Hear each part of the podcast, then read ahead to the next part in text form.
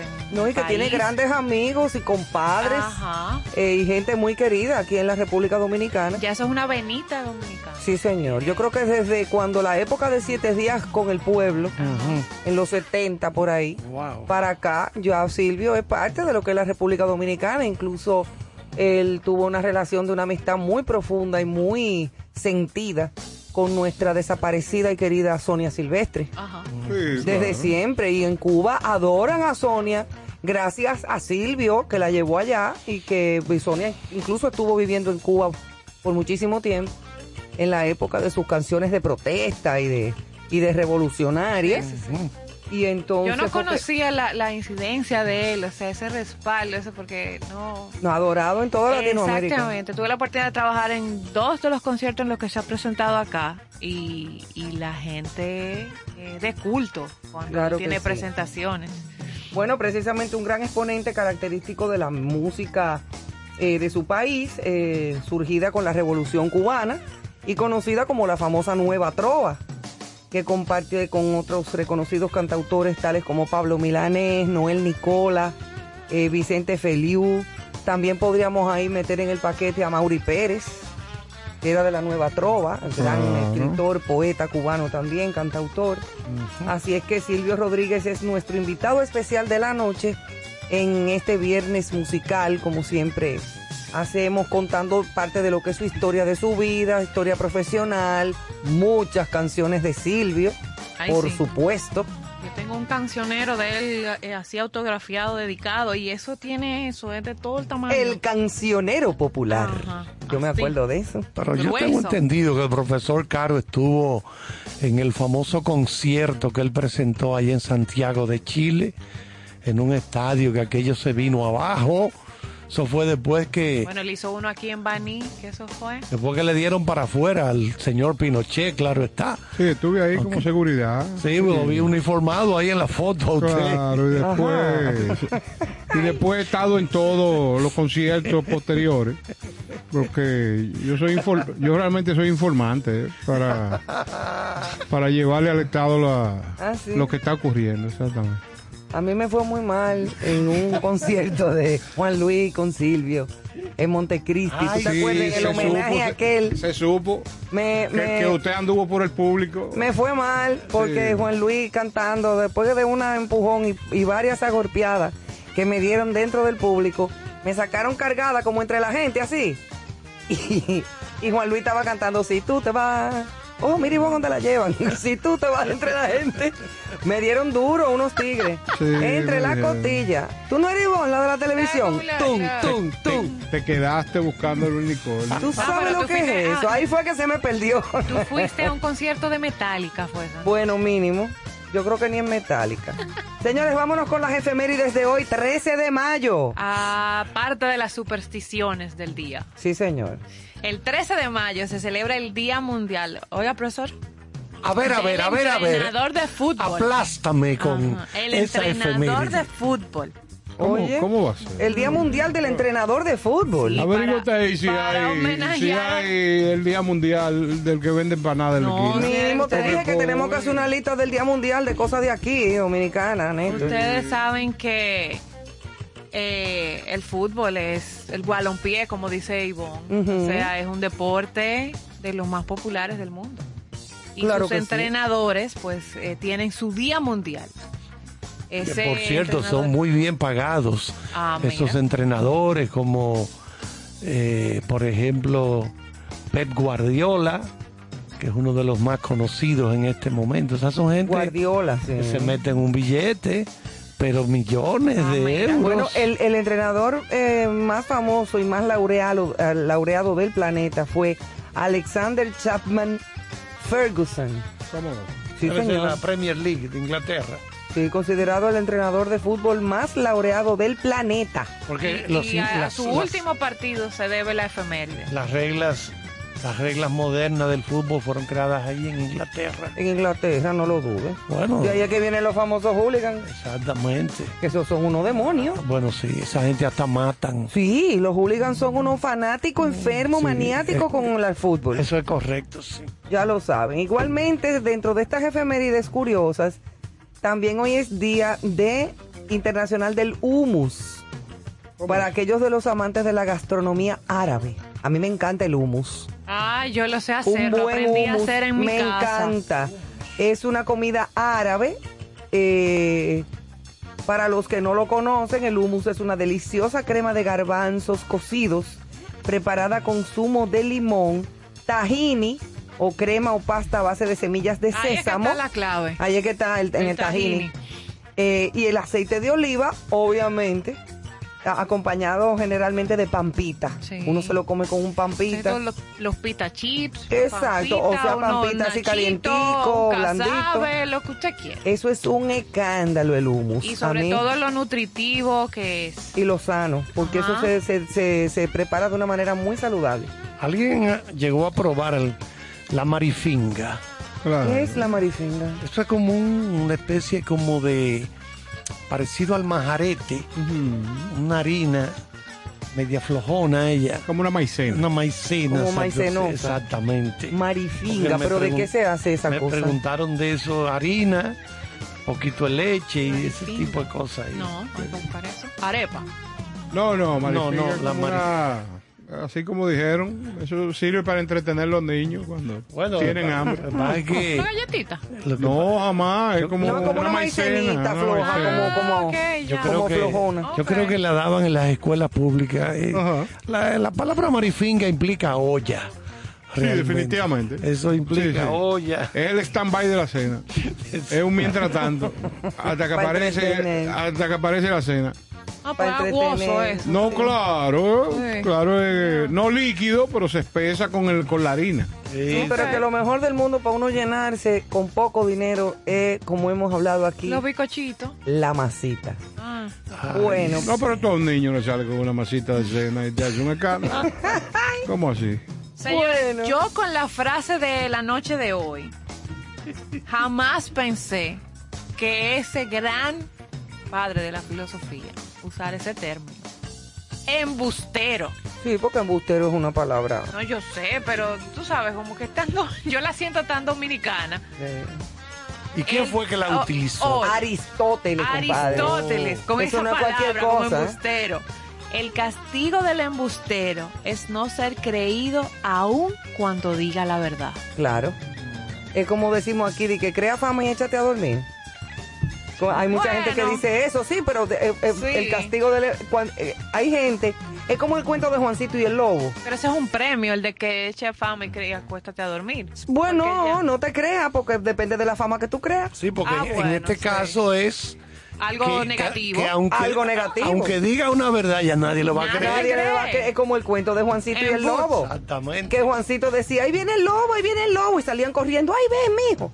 Sí. No, era un relajo. Claro. Y ahí viene el lobo. Y, el día que vino el lobo de verdad que comenzó a Se gritar, enteraron dos años nadie después. le hizo caso. Claro. Correcto. Y el lobo lo comió. Y hay muchos individuos que se pasan la vida eh, hablando mentiras. El, em- Exacto. el, el Entonces, embuste, como se le no, dice. pero al momento de que Embuste. la sociedad que les rodea eh, lo descubre, ya no se le vuelve a creer más. No, Para aunque como nada, dice porque que la ya- frase, aunque diga la verdad. Queda la duda por el resto de la vida. Así mismo. Queda siempre esa duda. Bueno, señores, pues luego de esta eh, frase muy real y muy lógica de Aristóteles, es uno de los grandes filósofos de todos los tiempos. Ay, yo me acuerdo que había una señora que tenía un hijo que se llamaba Aristotelito. Y ella le cantaba, duérmete, Aristotelito, hijo de mi corazón. sí. Aristotelito. Aristóteles se llamaba y ella le decía Aristotelito. Pero ese muchacho seguro salió, Yo no sé si se salió al exilio. Y feo que era. Claro, Muy feo era el muchachito. bueno, señores, nos vamos ahora con algo sublime y bonito, que son los sende por los senderos del ámbar, que siempre protagoniza don Néstor Caro Ojalá en su no puño y de- letra y en su voz. Del viernes 13. No. No, usted sabe que yo soy alérgico a tratar temas que den miedo. Lo mío es la diversión, lo mío es la felicidad. Y esto dice así, se llama Items y Corazón. Si bien es cierto que el amor y en el querer existen items que motivan y hasta provocan el hasta provocan el vino, el chocolate, las fresas, los pétalos, las rosas intensas. el famoso anillo, las velas que ilusionan con su brillantez, los globos que danzan al compás de la brisa, un helado que el calor derrite, como algunos que se rinden a los pies de Cupido, y hasta la copa del mejor champán. Ahora, si a estos detalles le pones corazón, todo se convierte en amor profundo del que genera acciones que marcan para siempre. Un beso, un abrazo, una carta y, ¿por qué no? Muchas. La ventaja de el que escribe mucho deja eh, una huella más interesante, un encuentro, una sorpresa, un amanecer, un compromiso, una confesión y hasta un suspiro profundo. Resumiendo, la llave de todo esto, como el whipped cream de un buen Sunday, es un atardecer de verano, es conocer a cabalidad quién eres, qué quieres y qué puedes ofrecer, buscando con este conocimiento el cómplice perfecto que celebre tus penas y tus alegrías y hacer el intento de recorrer sin miedos todos los segundos que te quedan por vivir. Celebra intensamente San Valentín, pero todos los días. Todos los días. Todos los días. son Oh, San Claro, todos los días. Felices las tiendas. Porque es que el día del amor, no, y el día del amor es todos los días. No, y recuérdense que yo muchas veces cuento cosas en mis líneas, eh, pero es para llamar a la razón a la gente, porque la gente vive tan aburrida y las parejas se encuentran y deciden eh, verse y mirándose profundamente a lo interno, dicen, ¿y qué hago yo aquí? Ajá. O sea, se va el amor, o se acaba Sí, todo la acaba. ilusión. Entonces, es El como- amor acaba, a veces hay gente que no, hay gente que se conoce Claro. y es la vida entera enamorado. Tú sabes quiénes son una pareja fabulosamente, como que se ven, que se aman, que se adoran y que se divierten juntos todo el tiempo. Sí. Joaquín Victoria y su esposa Clemen. Sí, sí, es así. Y tienen toda una vida juntos. Esa es una bonita pareja. Una muy bonita pareja de muchos años, pero no le pasa a todo el mundo y el hecho de que no pase, pues no es nada malo, simplemente hay cosas que no. No, lo que no se puede perder es la complicidad. Exacto. Ahí es que está. O sea, usted trata lo negativo, lo positivo, lo amable. eh, Amable Fromer. Exactamente. Bueno, señores, nos vamos con nuestro primer break musical de esta noche de viernes, con nuestro especial en honor a Silvio Rodríguez. Vamos a conocer dentro de poco su vida profesional, todas las cosas que a todos nos interesa conocer de Silvio, que muchos de nosotros pues no conocemos, o de ustedes también. Así es que disfruten y nos vemos en breve. Siempre que se hace una historia, se habla de un viejo, de un niño de sí. Pero mi historia es difícil. No voy a hablarles de un hombre común. Haré la historia de un ser de otro mundo, de un animal de galaxia. Es una historia que tiene que ver con el curso de la Vía Láctea. Es una historia enterrada, es sobre un ser de la nada.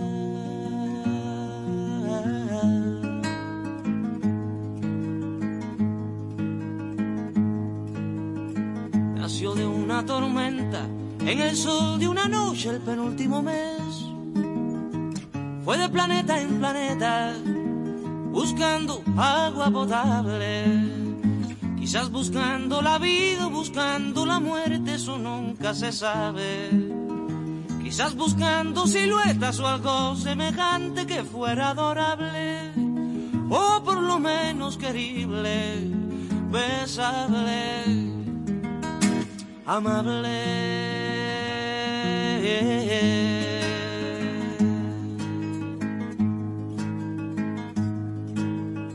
Él descubrió que las minas del rey Salomón se hallaban en el cielo y no en el África ardiente, como pensaba la gente. Pero las piedras son frías y le interesaban calor y alegrías. Las joyas no tenían alma, solo eran espejos, colores brillantes. Y al fin bajó hacia la guerra, perdón, quise decir a la tierra.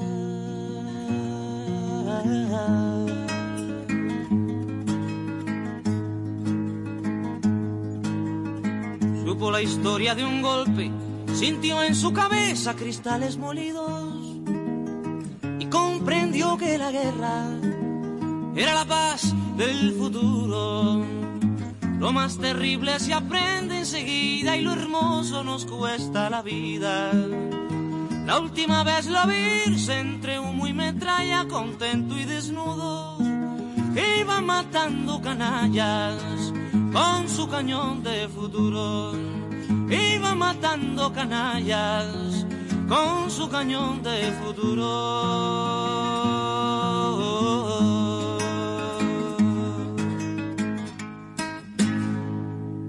con cierto sentido.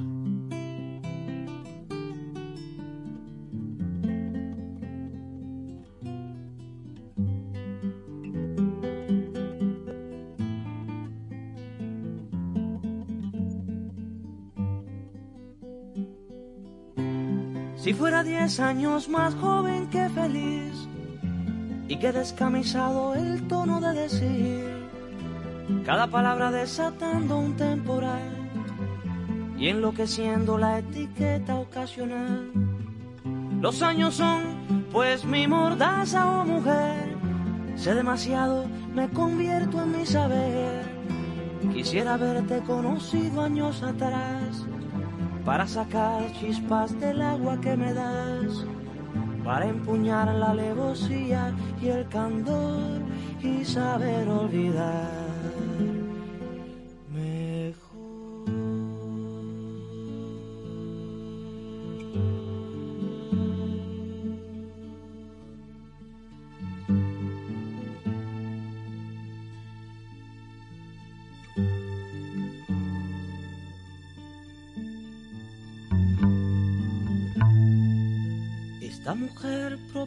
Que salte y me estrelle.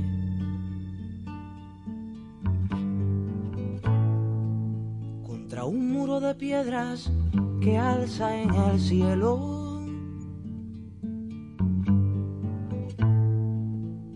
Y como combustible me llena de anhelo.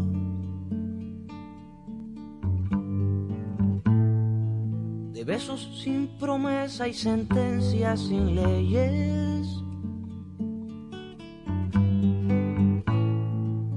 Esta mujer propone un pacto que selle la tierra con el viento, la luz con la sombra. Invoca los misterios del tiempo y me nombra. Esta mujer propone que salte y me estrelle.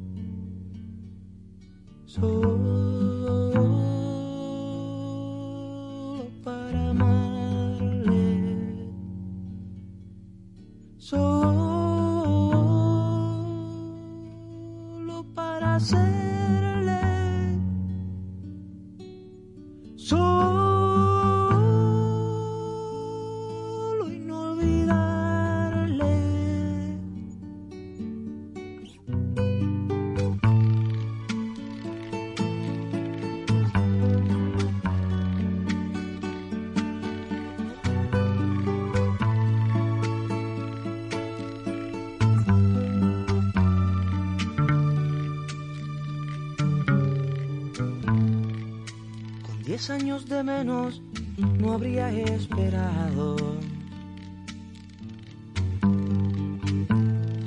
Por sus proposiciones y hubiera corrido. Como una fiera al lecho en que nos conocimos. Impúdico y sangriento divino y alado. Con diez años de menos habría blasfemado. con savia de su cuerpo quemaría los templos. Para que los cobardes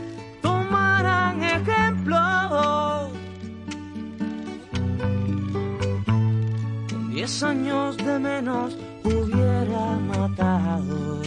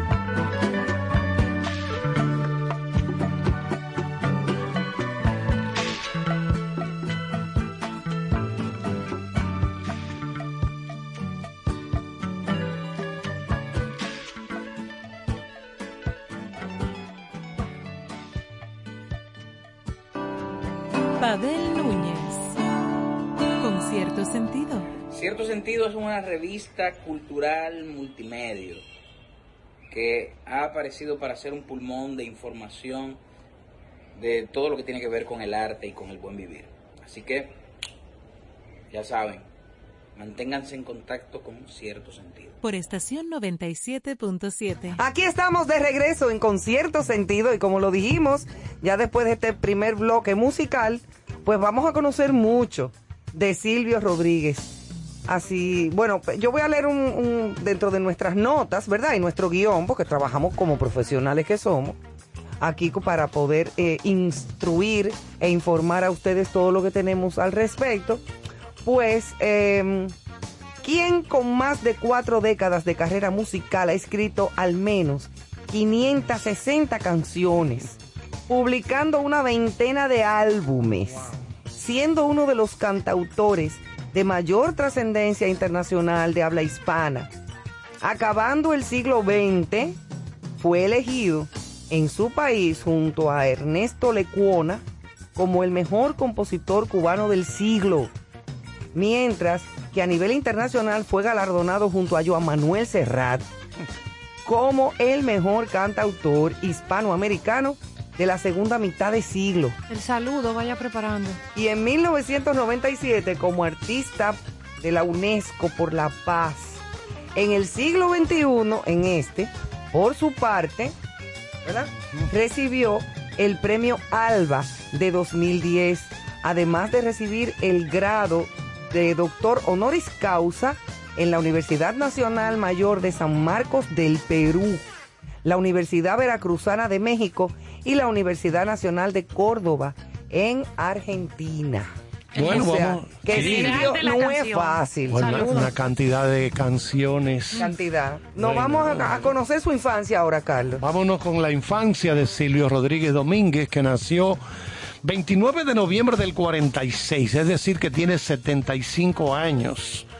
Nació en el barrio de La Loma, ubicado en San Antonio de los Baños, pueblo que pertenecía entonces a la antigua provincia de La Habana y que hoy se ubica en la provincia de Artemisa, a 26 kilómetros al sur de La Habana. Silvio se crió en una familia campesina de escasos recursos. Su padre, Víctor Dagoberto Rodríguez Ortega, fue un campesino agrícola quien en su juventud trabajó como tallador de diamantes y luego como tapicero, carpintero y ebanista. Su madre, Argelia Domínguez León, además de dedicarse a las labores domésticas, compartió durante su adolescencia un dúo de canto con su hermana Orquídea Domínguez, con el cual participó en emisoras de radio y eventos culturales. La primera canción que recuerda haber escuchado de su madre es El colibrí, de la tradición popular y que más adelante haría suya Claro. en diversas giras internacionales. Uno de sus tíos, a Ramiro Domínguez, era músico de profesión y participaba en la agrupación Jazz Band Mambí. Este ambiente musical, iniciado por su abuela María León y su esposo Félix Domínguez, amantes de la, tri, de la trova, perdón, motivaría el gusto musical de Silvio desde su niñez. Desde los dos años de edad, ya Silvio cantaba para los amigos de su padre. A los pocos años participó en el concurso musical Buscando una estrella para la hoy desaparecida emisora radial cubana CMQ, que se oía mucho aquí. En República Dominicana se escuchaban las transmisiones de la CMQ. Yo no, no había nacido. No, claro, eso era la época de Trujillo y eso. Ah, yo no había nacido. Siendo invitado luego de unos días a otro ¿Y a concurso usted no lo musical. bautizó Trujillo? Me. No, a coche. Ahí van. Estaba Trun, dirigido trun, trun, trun. por el conocido locutor Germán Pinelli. En aquella ocasión, Silvio ganó el premio primer lugar interpretando el bolero titulado Viajera.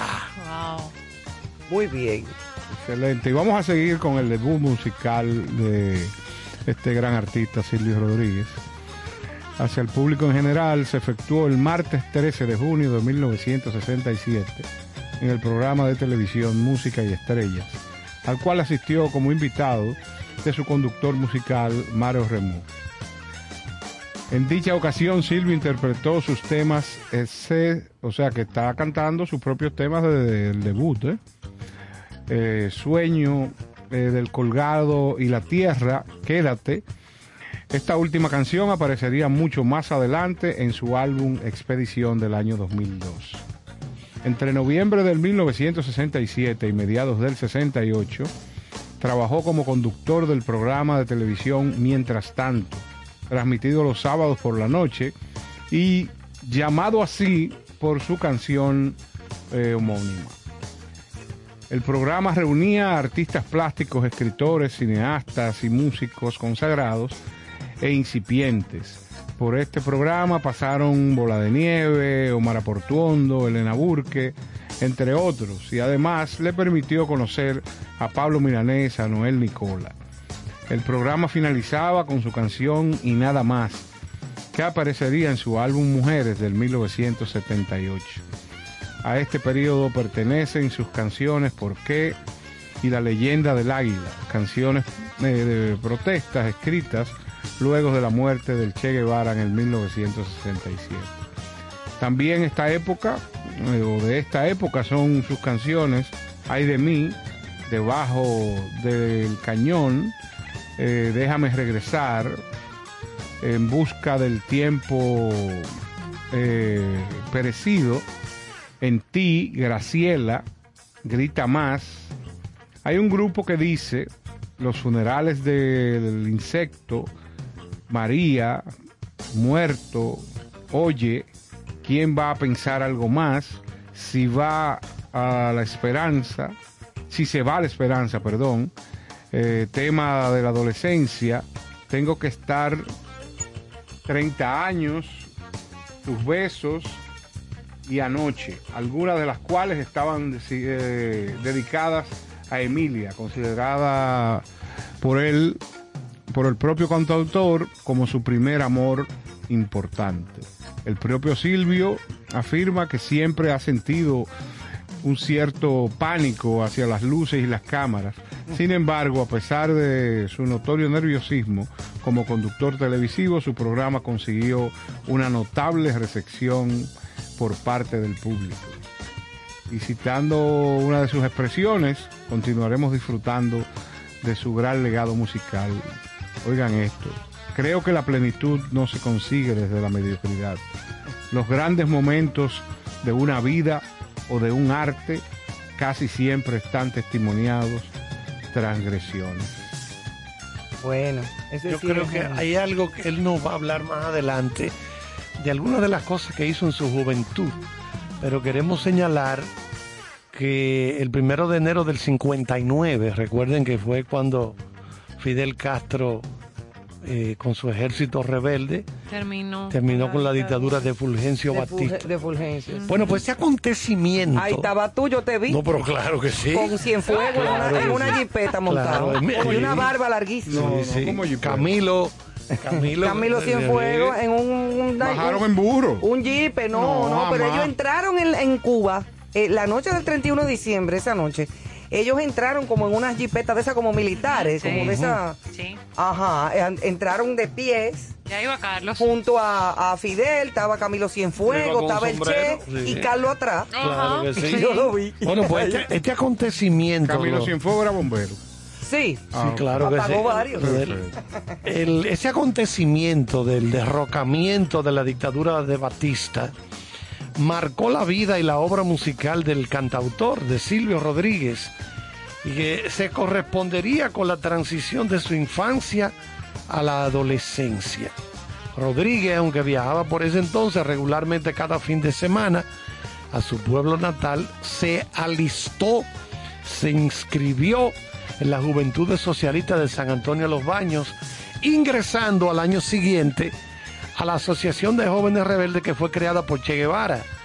Un paralelo, en paralelo a esa participación en esa asociación, Silvio comenzó sus estudios vespertinos de bachillerato en la escuela Carlos Finley, donde entablaría amistad con Vicente Feliu, otro futuro exponente de la nueva trova. Sí, porque él fue de los primeros que hizo el servicio militar obligatorio. Ajá, sí que fue impuesto allí por el gobierno de, de, Fidel. Castro, exactamente. pero que él siempre ha sido comunista full. Sí, exactamente. Lo que yo no me imaginé que él había iniciado su, su debut vía la televisión, porque él es bastante tímido. Tímido, introvertido. Sí, él es como medio recogido. Sí, la palabra, sí. O sea, un, un conductor de programa de televisión, aún sea un programa sentado hablando, tiene que tener cierta cierta chispa. Me dice, inició por la radio. Chispa, sí, porque si no la gente se te va a dormir. Bueno, buenas noches, aquí estamos. Y mira la gente Ah, pero hay gente así que cree que son los últimos. Con un gran escritor. Sí, hay gente, yo he visto gente así en televisión. Eh, vamos a darle la bienvenida. ¿Cómo está? Es como la muchachita aquella que quería ser actriz decía, mira cuánto humo sale por ahí. El cuento que yo hice cuando estábamos con Karina Noble aquí.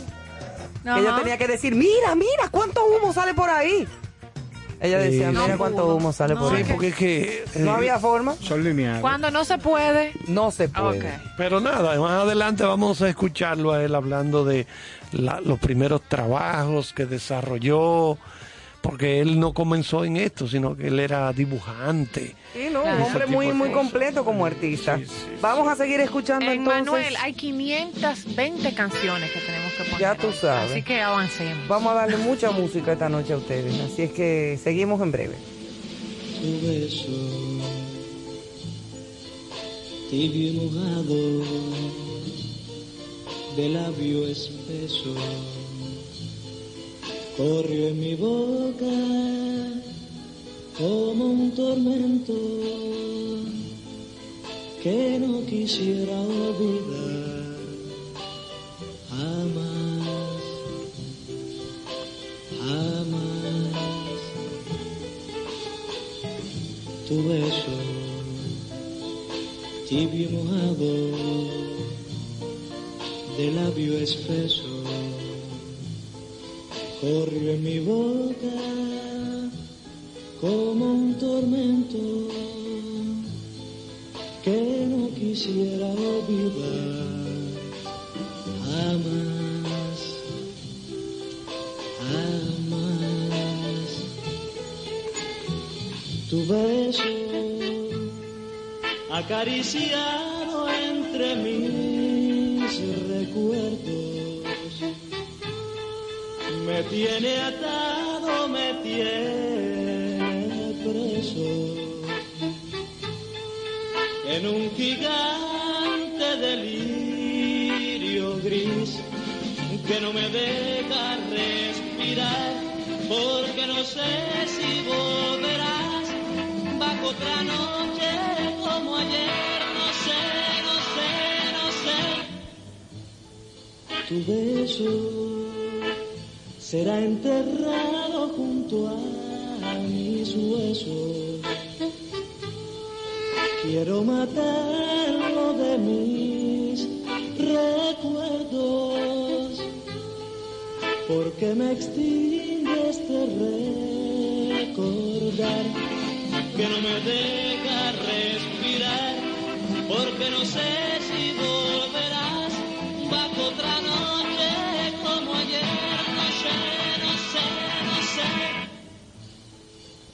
Tu beso.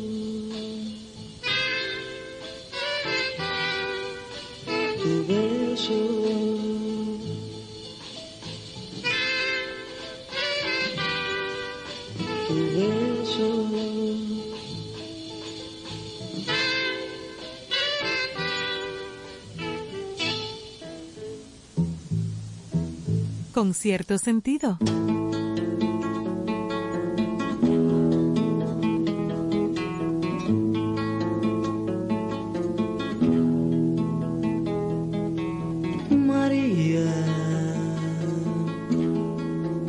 ¿Te pareces al viento? Ese viento que pasa por entre las casas y vuela la tranquilidad hacia el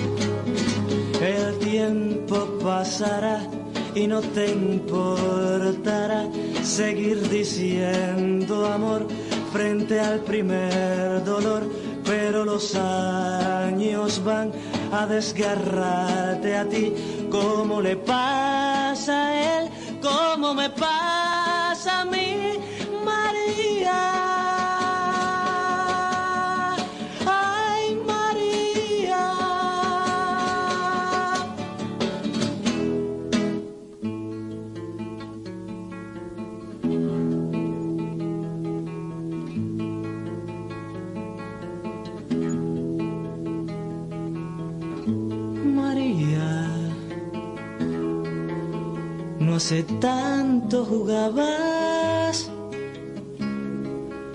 con muñecas y casas, pero ya ves, el tiempo pasa como si alguien fuera tras él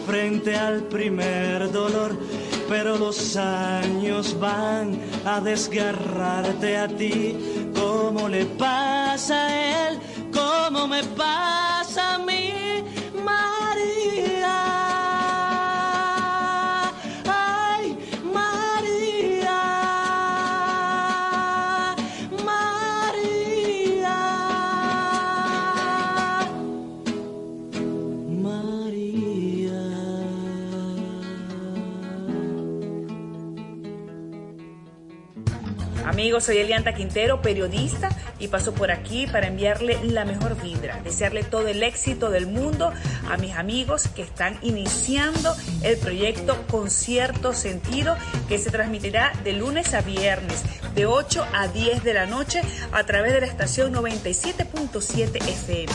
Un concepto que buscará resaltar los valores, la cultura y el arte. A ustedes lo mejor del mundo. Con cierto sentido. Aquí estamos de regreso en Concierto Sentido. Estamos en vivo disfrutando de buenísima música del invitado de esta noche, hoy viernes 13 de mayo, el gran, hay que hacer el saludo, Silvio Rodríguez, conociendo de su vida, de su trayectoria, de esos momentos importantes. Y más adelante usted no se puede perder esa entrevista que el profesor Charles siempre prepara, así de ese encuentro de cerquita con el invitado de la noche. Hay que seguir apuntando sobre la nueva trova, como decía Ivonne, eh, que fue de los pioneros. Paralelamente, Rodríguez, o sea, Silvio, comenzó a dar sus primeros recitales en solitario y como telonero del músico y compositor cubano César Portillo de la Luz. A mediados de 1968 participó en el Festival de la Canción Protesta, festival internacional organizado por la Casa de las Américas fundada y dirigida por Aide Santa María, donde coincidió nuevamente con Milanés y Nicola. Este tipo de festivales musicales en los cuales primaba la guitarra y la voz se venían desarrollando desde principios de la década de 1960.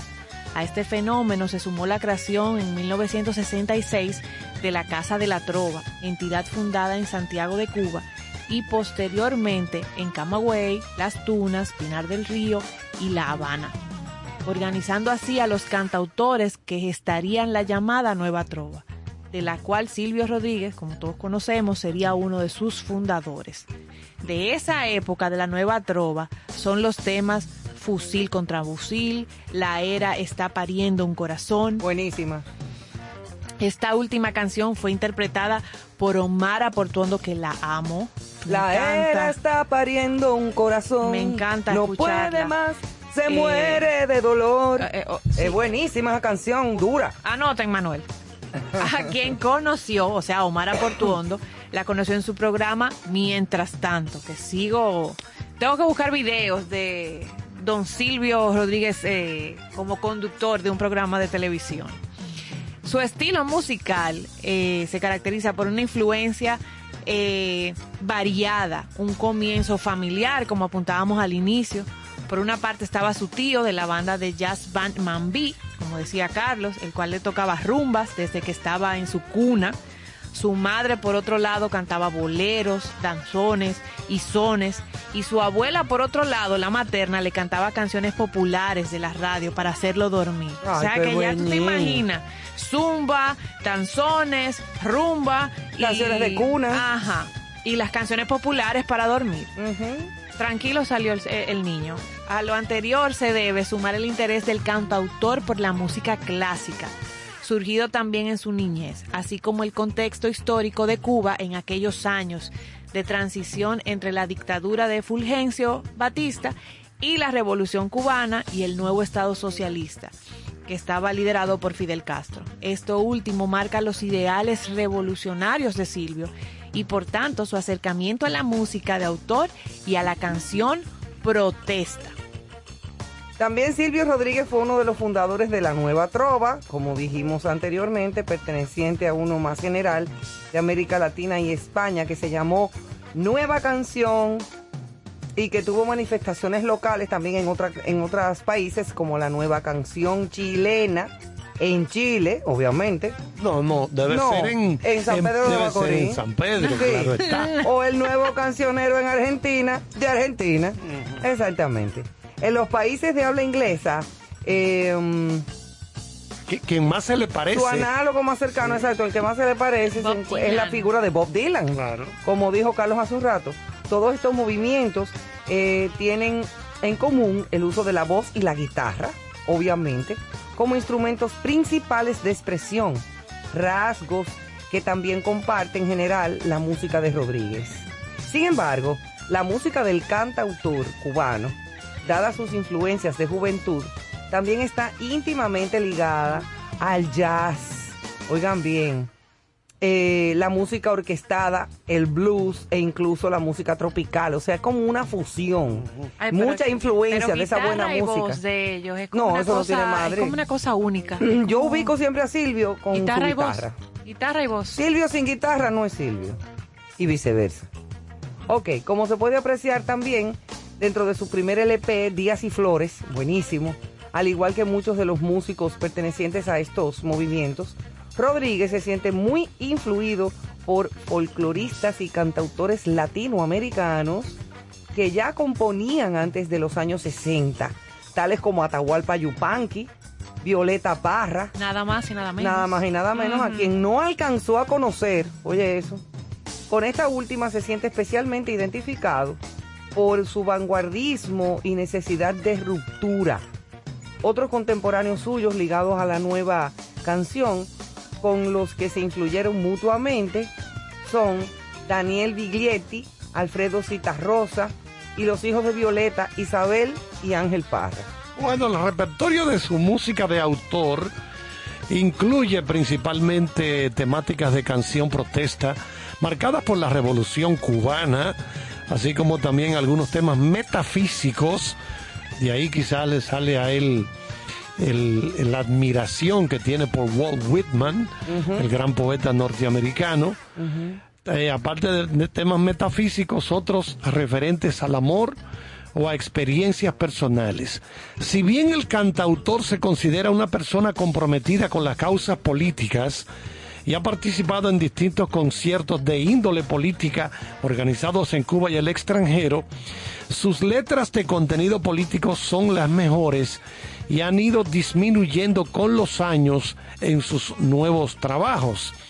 Las letras de sus composiciones se caracterizan por ser muy poéticas, lo que destaca el músico y compositor Luis Eduardo Aute al inicio del libro titulado Silvio Rodríguez, Canción Cubana, y que justifica en el gran bagaje literario del Me cantautor. encanta Aute también. Néstor José León, en un minucioso análisis literario y musical de la obra de Silvio, recalca que dicha compleja poética muchas veces representa un obstáculo para comprender el mensaje en su totalidad la primera vez que se escucha un tema. Según León, las composiciones de Rodríguez buscan ante todo afianzar la ética y el ideal revolucionario a través de una crítica social actual y una añoranza de la historia cubana.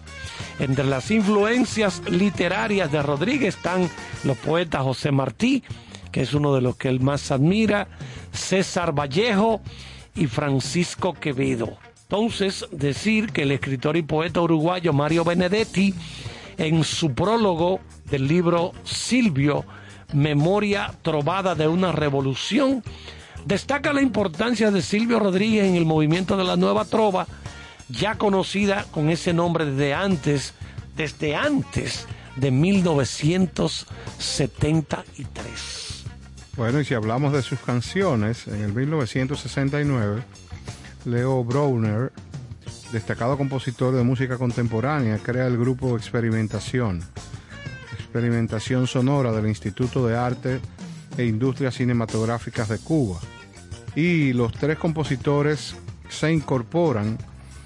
Como compositor de esta institución participó en la música de varios documentales como testimonio El hombre De Maicinicú, exactamente al sur de del Ma- Maniadero. del Maniadero y la Nueva Escuela. Parece que yo me crié en ese ambiente. Claro. A esta época corresponden temas como La Era está pariendo un corazón, Canción del elegido. Bueno, esa debe ser la más popular aquí en el Sí, país. La sí. canción del elegido. Sí.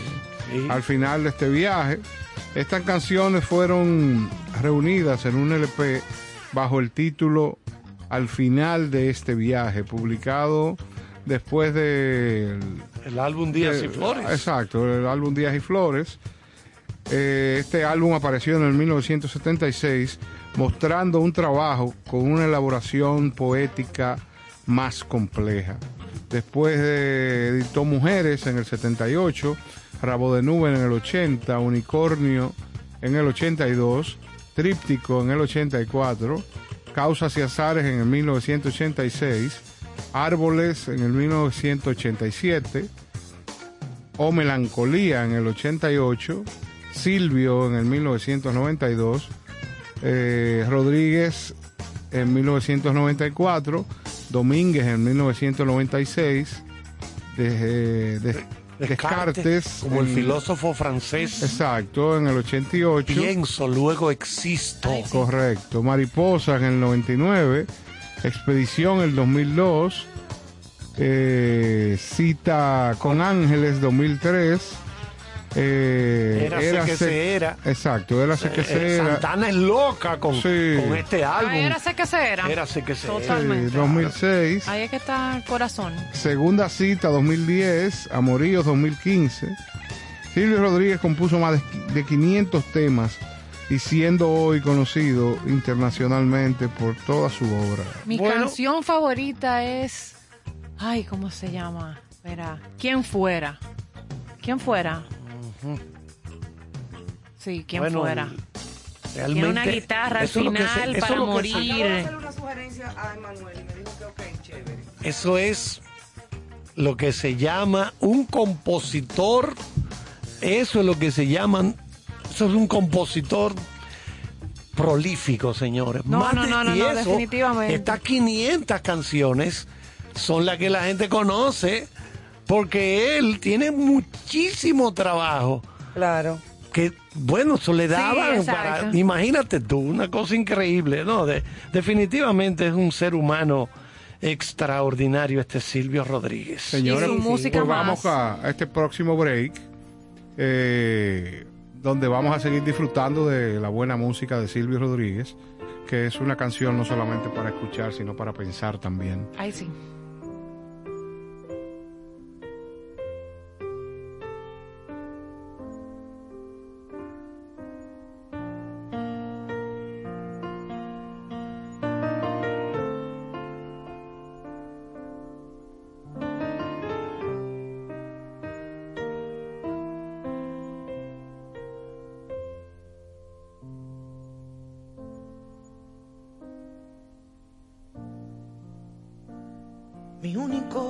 Azul ayer se me perdió.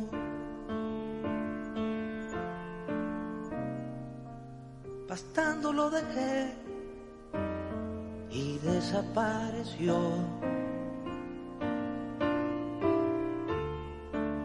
Cualquier información, bien la voy a pagar. Las flores que dejó no me han querido hablar.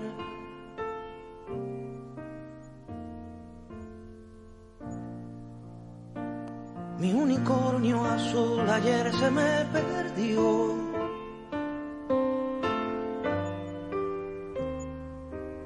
No sé si se me fue, no sé si se extravió. Y yo no tengo más que un unicornio azul.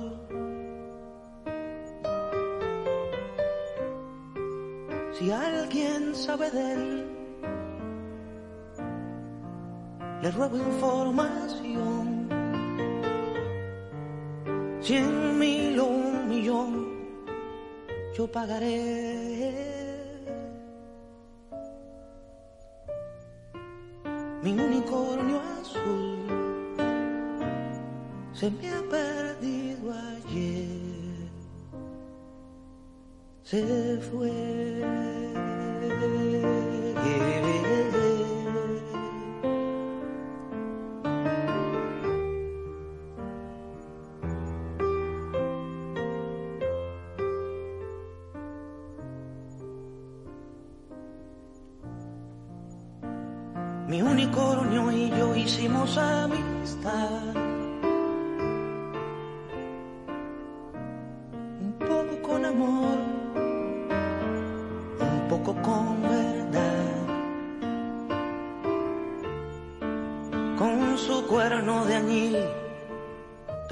Canción. Saberla compartir era su vocación.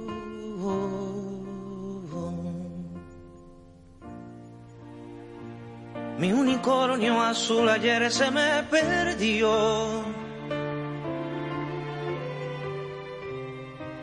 Y puede parecer acaso una obsesión.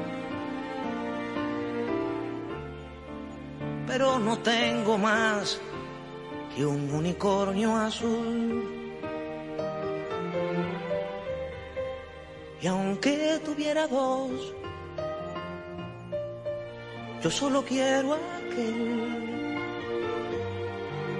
Cualquier información la pagaré. Mi unicornio azul se me ha perdido ayer. Se fue.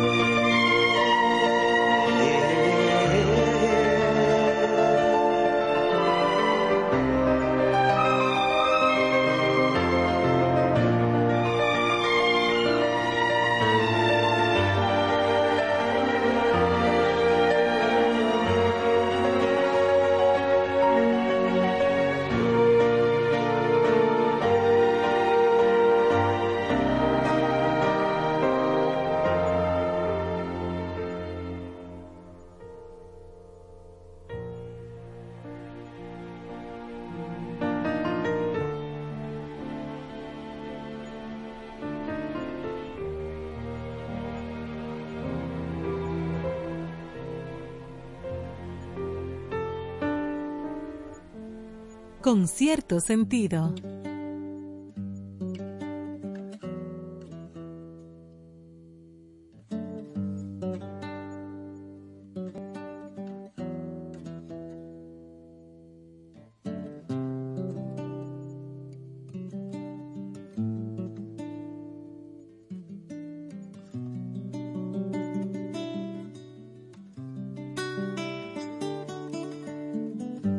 Estoy buscando una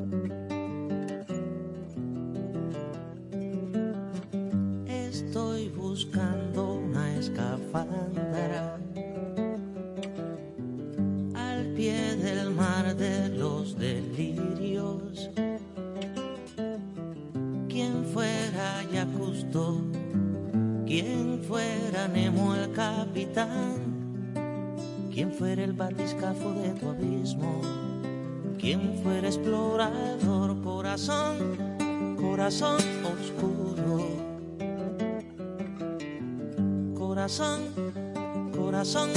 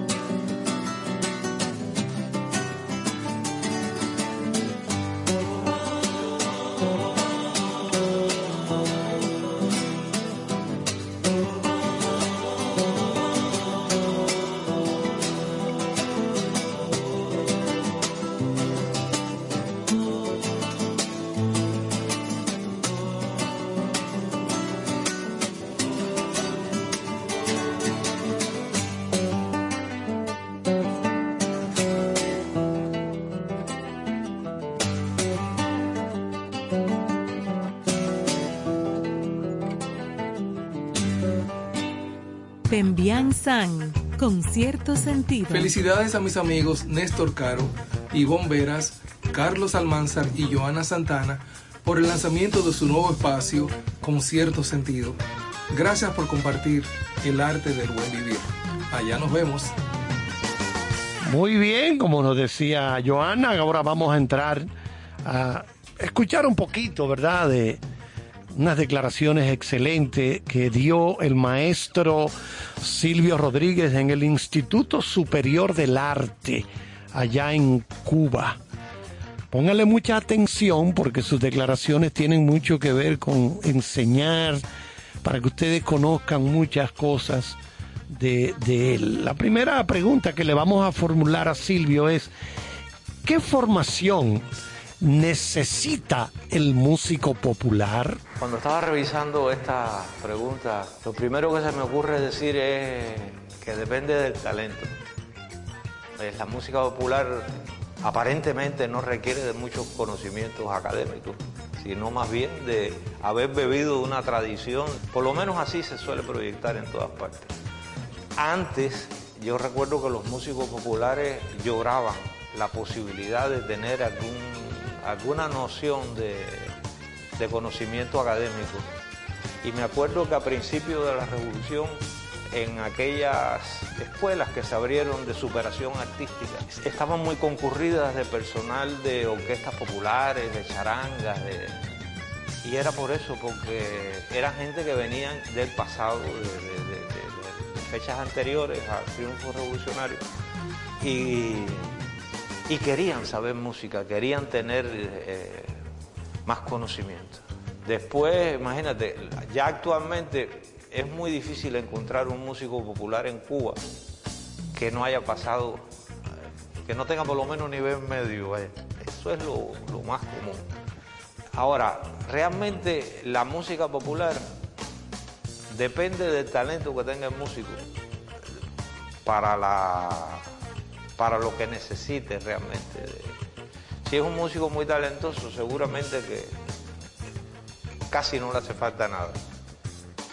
Y ejemplos en nuestra historia musical tenemos unos cuantos.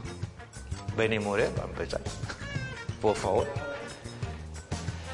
Pero sin, du- sin duda eso fortalece mucho, eh, solidifica mucho la- las posibilidades, la, la proyección de la música. Así que todo lo que se pueda saber, yo creo, decía creo Martí que el conocimiento no ocupa espacio, que todo lo que se puede aprender es bueno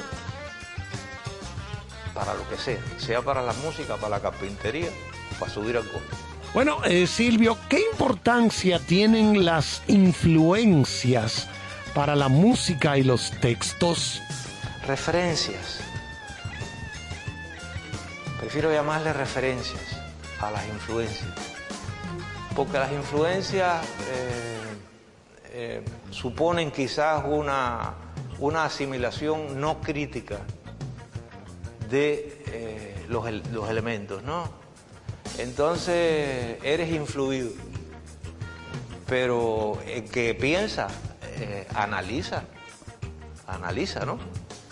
Nosotros, por ejemplo, en el grupo de experimentación sonora nos planteábamos ese tipo de ejercicio. Por suerte, prácticamente todos los que llegamos allí eh, éramos, analizábamos todo, ya por un problema de trayectoria, la característica de la gente que se reunió allí.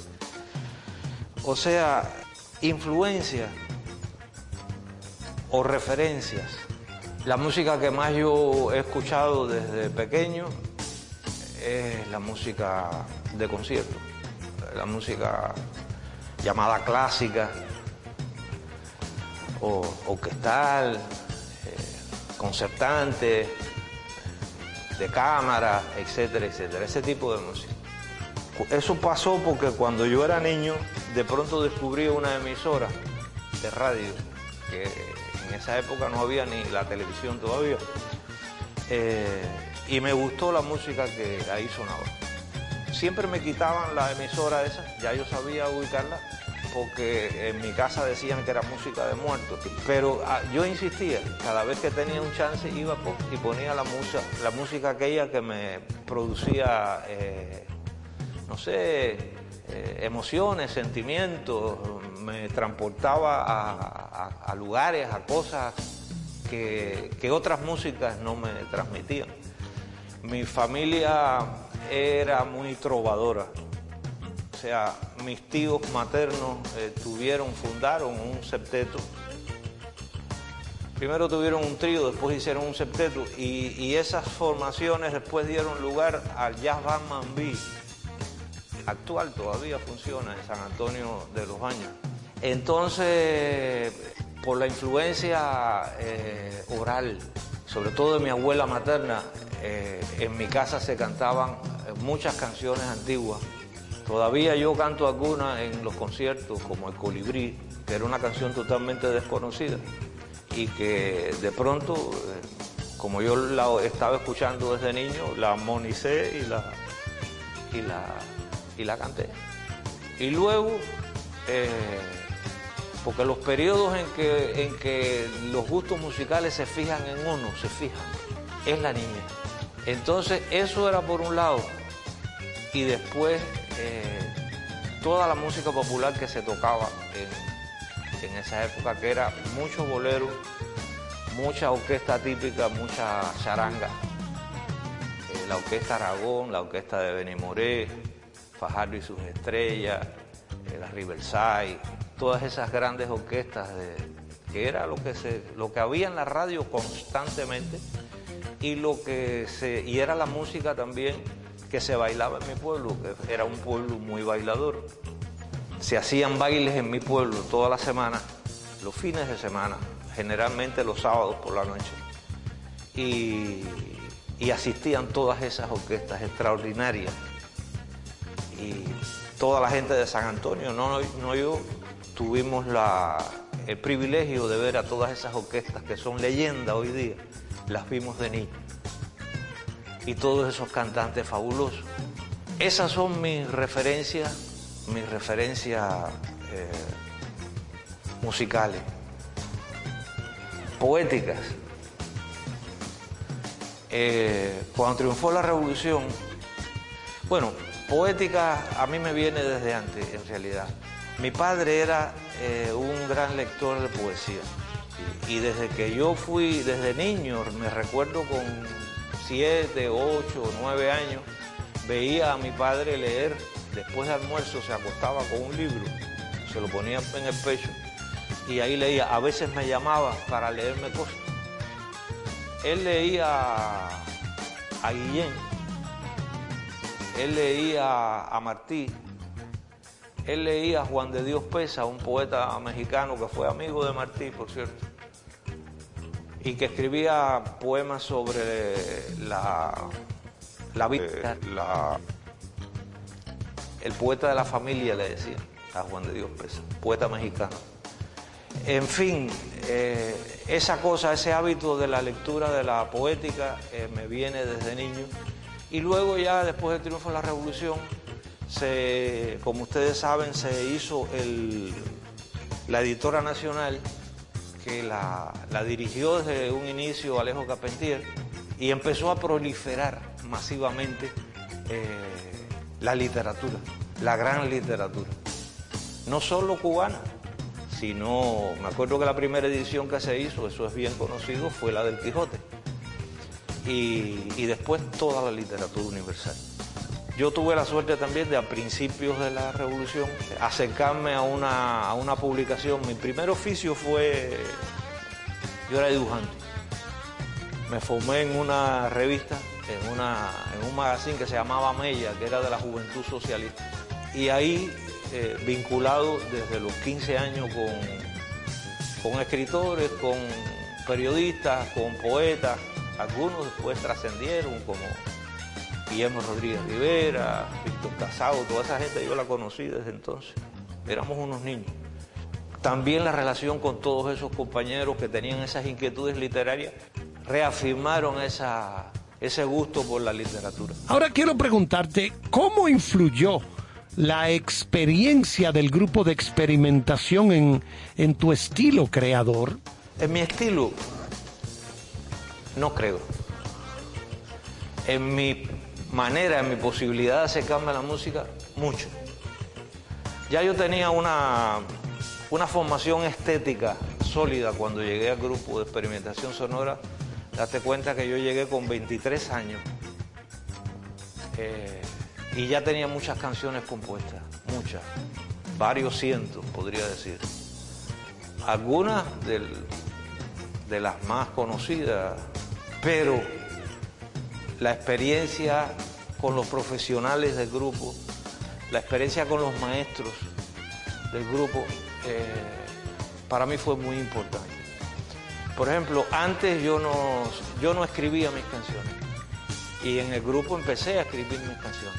Gracias eh, al solfeo, a la comprensión que me dio del- de, de- de la escritura musical, de cómo era el hecho musical, de qué cosa era un, un compás. Un compás pues era un, un lugar, un espacio donde uno ponía una cantidad de sonidos y cómo se distribuían los sonidos dentro de un compás y luego dentro del siguiente. Tener noción, ver con claridad ese fenómeno que parece tan elemental, pero que es muy importante, puede ser muy importante en la cabeza de alguien que haga música. Para mí fue fundamental. Eso se lo debo a Juan Elósegui, que fue violista, fue viola de la Sinfónica Nacional en ese momento, que además tenía, hizo y logró imprimir algunos ejemplares de un curso de solfeo propio, maravilloso, basado en una experiencia directa que él tenía con el mundo afrocubano, porque se iba a Guanabacoa y tenía to- todos esos bataceros eran amigos de él y, y escribía directamente y las liturgias las escribió. Siempre me decían, a Ortiz lo engañaron. Un tipo fabuloso, Juan Elosegui. Y estaba también eh, un, un hombre extraordinario, un músico fabuloso, con una cantidad de conocimiento extraordinaria, eh, que era Fred Smith, Federico Smith, un norteamericano que por desavenencias con la, con la política de su país, además un hombre de militancia de izquierda desde que era muy joven, se fue de, México- de- de Estados Unidos, entró a México por el norte de México, se estableció en el desierto de Sonora y le, y le enseñó creo que a los indios huicholes. Durante 10 años estuvo enseñándole, enseñándoles música, música escribirla incluso. De ahí que en esa zona de México hayan tantas orquesticas de metales entre los indios. Él fue el que sembró esa, esa semilla en esa zona de México. Y luego triunfó la Revolución Cubana y vino para Cuba y empezó a colaborar, si mal no recuerdo, creo que en el teatro musical, cuando vino también, vinieron también otros, otros dos mexicanos, eh, Alfonso Arau, eh, gran comediante, bailarín, cantante, músico. Después de vino en un director de cine, el que dirigió como agua para chocolate, la famosa película. Y también Federico Eternot, otro mexicano también de, de las artes escénicas. Ahí se metió Federico con esa gente. Ahí coincidió con Chucho Valdés, que tocaba el piano. Ahí coinci- coincidió con Leo Brauer, que tocaba la guitarra. En fin, con una cantidad de músicos tremendo. Y el otro maestro que tuvimos fue Leo, por supuesto. Leo hablaba de algo muy parecido a como que la, una especie de ética mu- musical. Eran clases muy abarcadoras, muy conceptuales. Recuerdo una vez que para explicar el equilibrio, el desarrollo de la forma, utilizó en la pizarra la formación, algunas de las formaciones que usaba Napoleón en las guerras del ejército de Napoleón. Lo puso ahí. Miren, miren qué equilibrio. Esto es arte. ¿Cómo se puede ap- aplicar estas cosas, incluso en cosas terribles como la guerra? Eh, todo esto para eh, convencernos, para orientarnos hacia un concepto del equilibrio tan importante en la expresión musical. Eh, o sea, en todos esos sentidos, eh, me fue muy útil a mí la experiencia con el grupo de experimentación sonora. Amén, por supuesto, el extraordinario privilegio que tuve de haber compartido con músicos fabulosos. ¿Qué importancia tiene la investigación en tu proceso creativo? Bueno, eh, la investigación, eh, sobre todo cuando hacía música para cine, esa etapa del grupo de experimentación sonora que hice música para algunos documentales y para algún que otro largometraje también. Porque ahí empezamos a escribir también orquestación, orquesta, ¿no? Empezamos, ya una vez que sabíamos escribir un instrumento, lo, lo sabíamos escribir, coger un pentagrama más grande, una, una hoja más grande, con más pentagramas y empezar ahí también con algunas nociones que nos daba eh, de orquestación, sobre todo Federico, y cosas que leímos nosotros por nuestra cuenta. Me acuerdo que una vez que tuve que investigar para hacer un, documental, la música para un documental de Miguel Fleitas, que se llamaba Estudiantes Vietnamitas, yo me dije, yo tengo que averiguar un poco sobre la música vietnamita porque no, me parece que es lo lógico, que es lo, lo que esto lleva.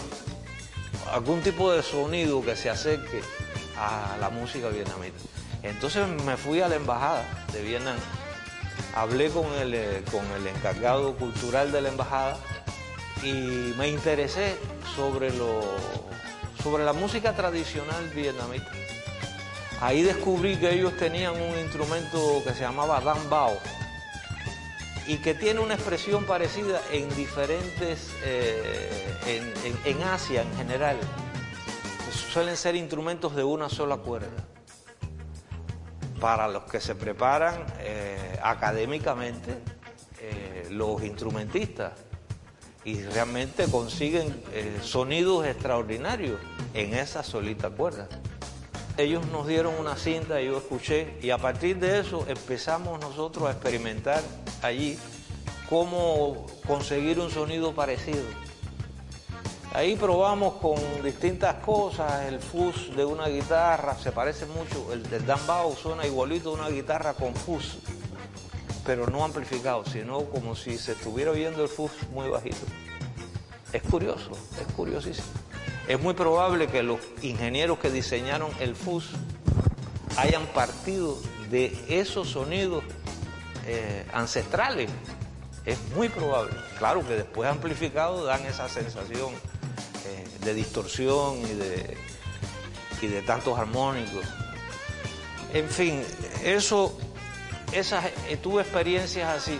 Para hacer mi disco Expedición, para esa experiencia que me propuse hacer un disco con... Hacía muchos años que no escribía para gran orquesta, ¿no? Desde que estaba en el ICAI. Y, dije, quiero, voy a hacer un disco así para gran orquesta. Me acuerdo que escribí todos los arreglos. Algunas cosas las escribí eh, primero orquestalmente y después les metí en los textos arriba. O sea, fue un procedimiento completamente nuevo para mí. No todas las canciones, algunas, dos o tres. Y, me acuerdo que cuando lo tenía todo preparado, llamé a Andrés Alén y le di para preguntarle sobre las orquestaciones, porque Andrés es muy buen orquestador. Desde que era estudiante aquí ya hacía orquestaciones. Nosotros conocíamos ya las orquestaciones de él, música barroca y cosas así desde que era un estudiante. Y yo siempre tenía mucha fe en su, en su criterio, además éramos muy amigos, o somos muy amigos. Y lo llamé y me acuerdo que cuando vio la partitura me dijo, ¿y dónde están los segundos violines? Lo cuyo. los segundos. ¿Y por qué yo tengo que escribir? No, no, no, no. Si tú vas a escribir por orquesta, tienes que poner los segundos violines. Andrés, bueno, tuve que volver a escribirlo todo. Vaya proceso de investigación.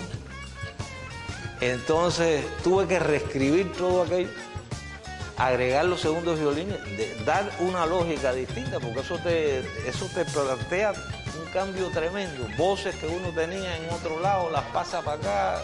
Y es una pena que no tenga más oportunidad de, de investigar en mi trabajo, que generalmente se reduce a la cosa solitaria de un hombre con una guitarra tomando notas. Bueno, pues vamos ahora con un poquito más de música para continuar disfrutando de estas declaraciones de Silvio Rodríguez que están sumamente interesantes.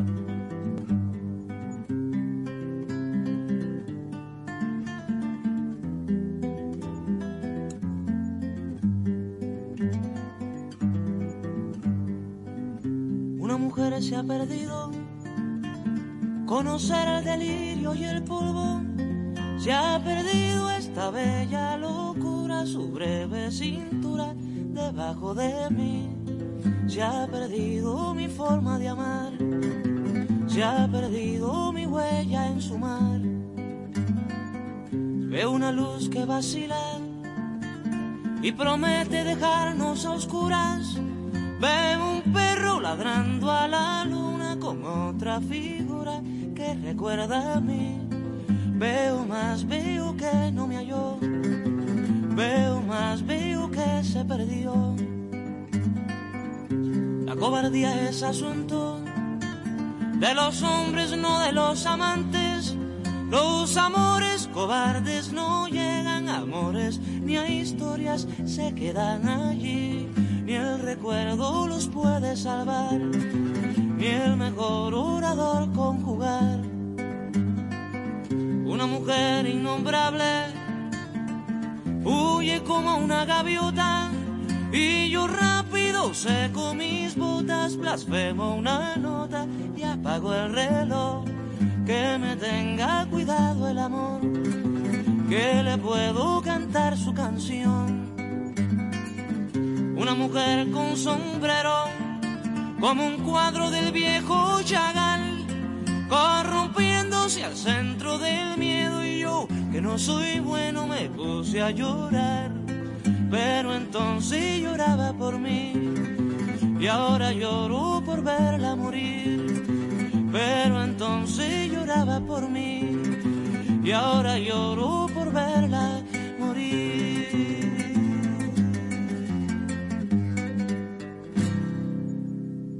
Yadna Tavares, con cierto sentido. Aprovecho esta oportunidad para mandar un grande abrazo, felicitación y los mejores augurios a mi queridísimo amigo Néstor Caro, quien se embarca en un nuevo proyecto de radio que me encanta, con cierto sentido, por la 97.7, de lunes a viernes, acompañado de un tremendo equipo de grandes ligas, gente muy, muy querida.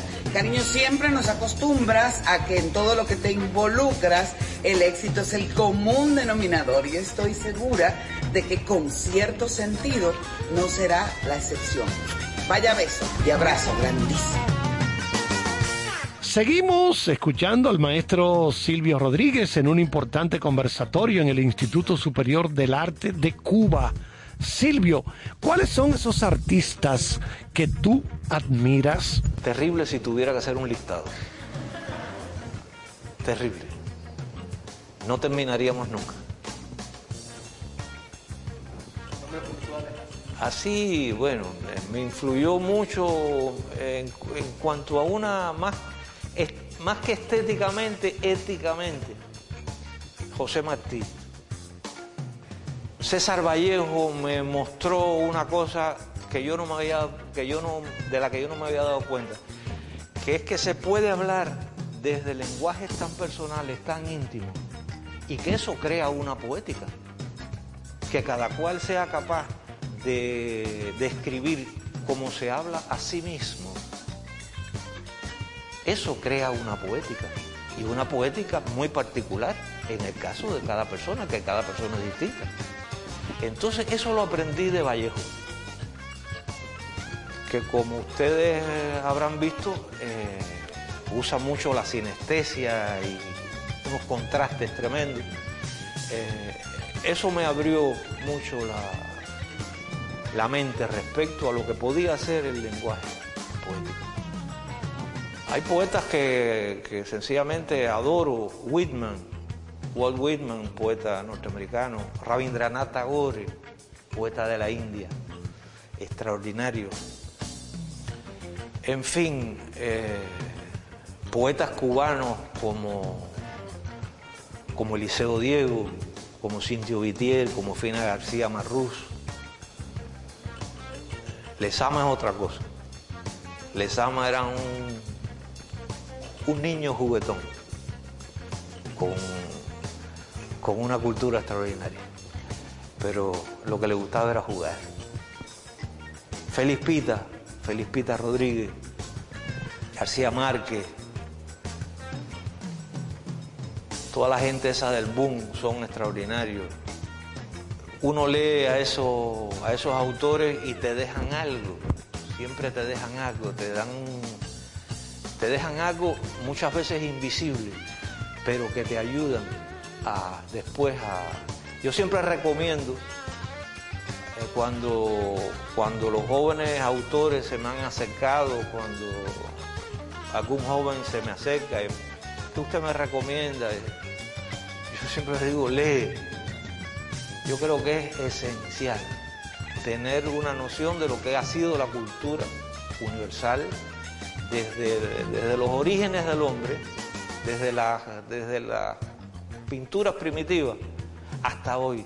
Mientras más uno tenga una idea de todo lo que ha sido eso, aunque no esté empleando eso constantemente, porque eso son cosas que se sedimentan y que se sedimentan a, a tener una proyección más ancha, más profunda. Es eso, de eso se trata. Eh, yo les recomiendo a todos que lean, que lean, que lean poesía, que lean eh, narrativa y si se atreven también que lean pensamiento, porque leer a Nietzsche es, es importante y leer a, los a, lo- a los filósofos es importante también, aunque es una lectura ya más, más característica. ¿Cuándo tú sabes que una canción está ya terminada? Jamás, jamás he sabido cuando se termina una canción. Yo nunca he tenido, excepto cuando estaba a veces, cuando estuve con Afrocuba, por ejemplo, que a veces queríamos cambiar el repertorio, que hice dos o tres canciones, algunas las maté, algunas las maltraté por eso, por, prisa. Eh, sobre todo textualmente. Yo nunca he tenido realmente prisa por terminar una canción. Eh, me acuerdo que una, una, una vez en un ensayo levanté un dedo y al levantar ese dedo sonó una melodía y paré el ensayo y me fui para mi casa. Dije, qué maravilla esto. Y ahí encontré, de ahí saqué otros dos temitas.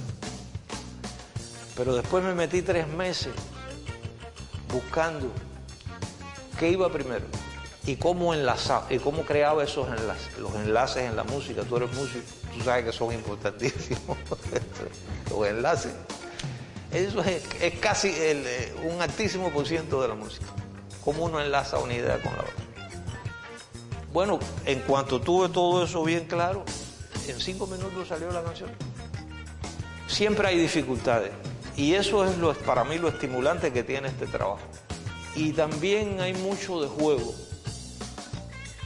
de juego. Si uno, si, si yo no jugara haciendo lo que hago, yo no me hubiera dedicado a eso. Porque la vida te obliga a abandonar cosas maravillosas que tiene la niñez.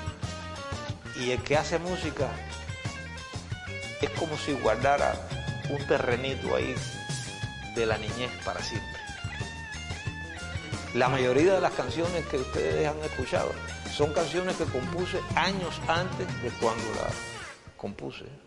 Porque es que nunca sé cuando, cuando se ha terminado una canción. Creo que nunca se termina una canción. A veces las voy a grabar y les cambio cosas en el momento de grabarlas. Ahora queremos, Silvio, que nos hables un poquito de tu juventud. ¿Qué cosas hiciste antes de dedicarte a la música? ¿Y cómo se manifiesta el arte visual? Porque tú trabajaste mucho en esa parte visual. ¿Cómo se manifiesta el arte visual en tu modo de expresión artística? Realmente no de forma muy consciente, que digamos.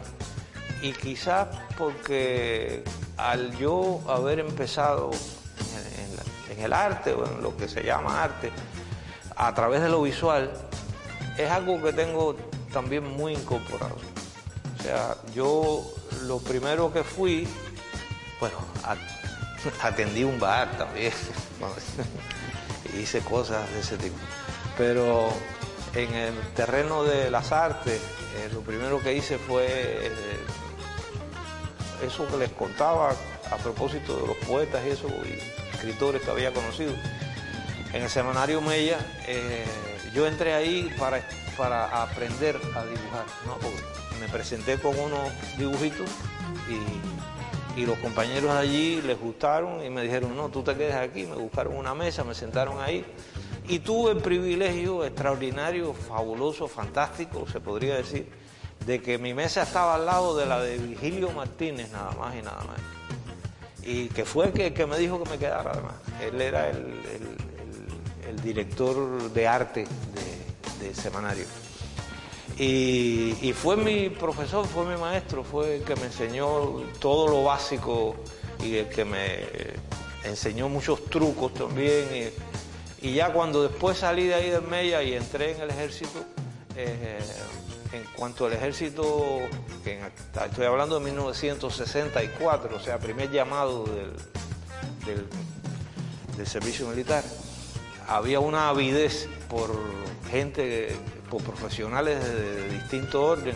Enseguida me cogieron y me pusieron en direcciones políticas y en lugares donde eh, podía dibujar y donde hice propaganda y donde, en fin. O sea que me desarrollé desde los 15 años hasta los 20, esos cinco primeros años, eh, me, lo pasé en revistas, en periódicos, en, en medios de prensa, eh, muy vinculado al arte visual. Entonces eso, pero que vaya, yo venía trabajando con la guitarra y eso, y realmente no fue una cosa que yo decidiera eh, dejar aquello y dedicarme a la guitarra.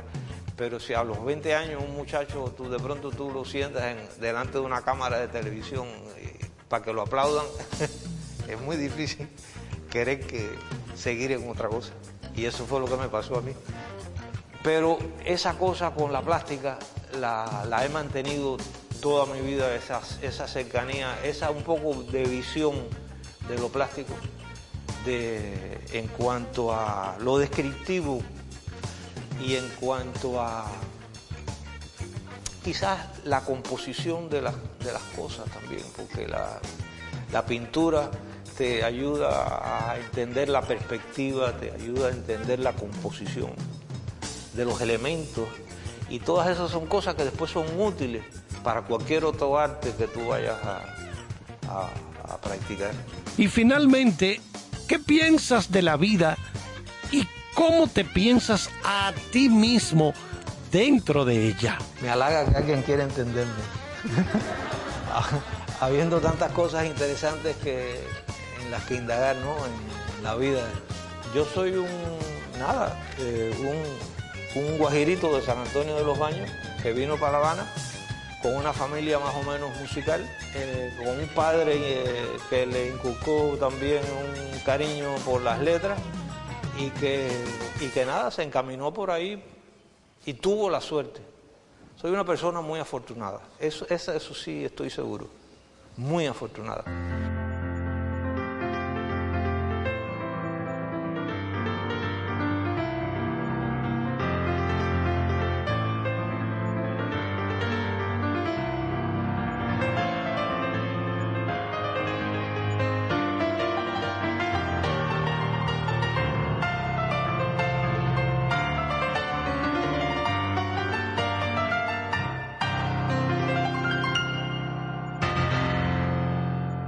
Entonces con algo más de música luego de compartir estas interesantes declaraciones del maestro Silvio Rodríguez en el Instituto Superior del Arte.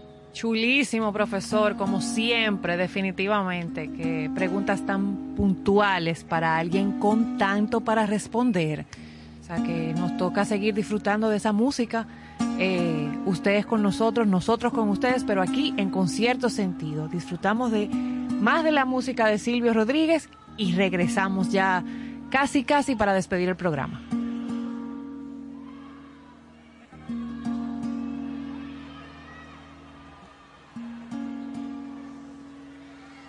para no hacer de mí con pedazos.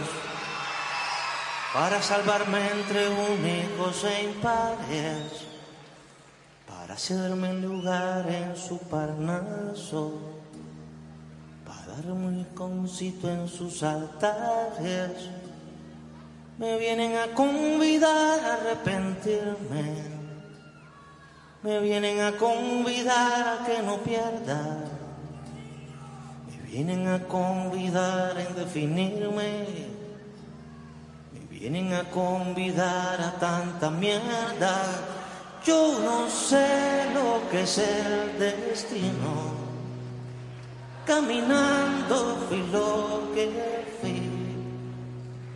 Haya Dios que será divino. Yo me muero como viví. Yo me muero como viví. Yo me muero como viví.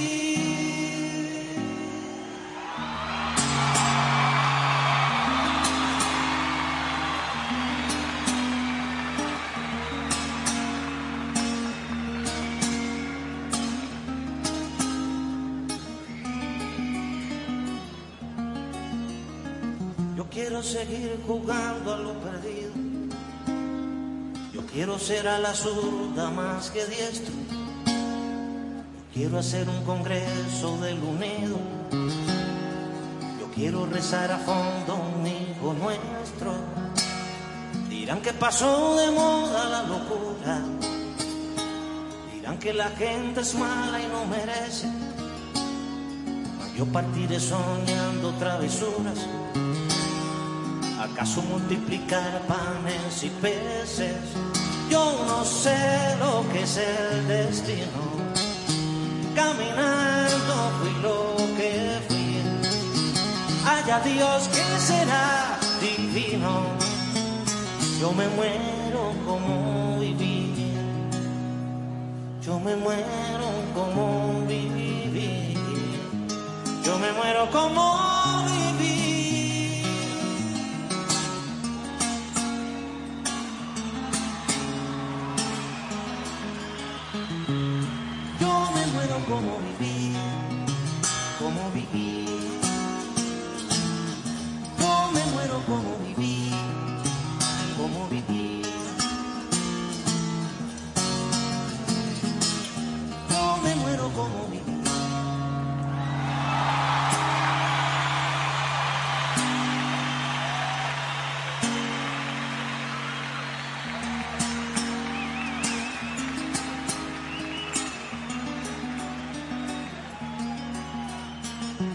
Que me arrastrarán por sobre rocas cuando la revolución se venga abajo.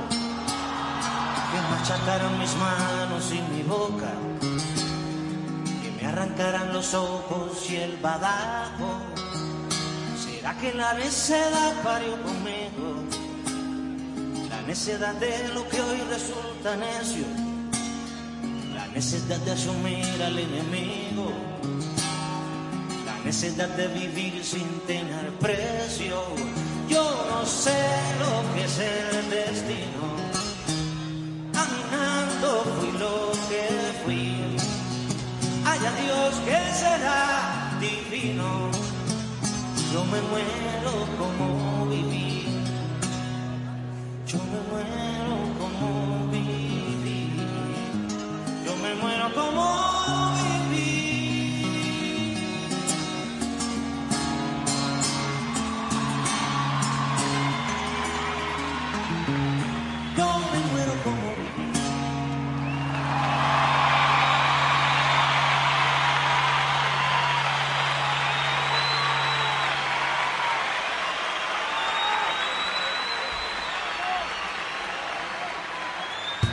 Yotin Curi, con cierto sentido.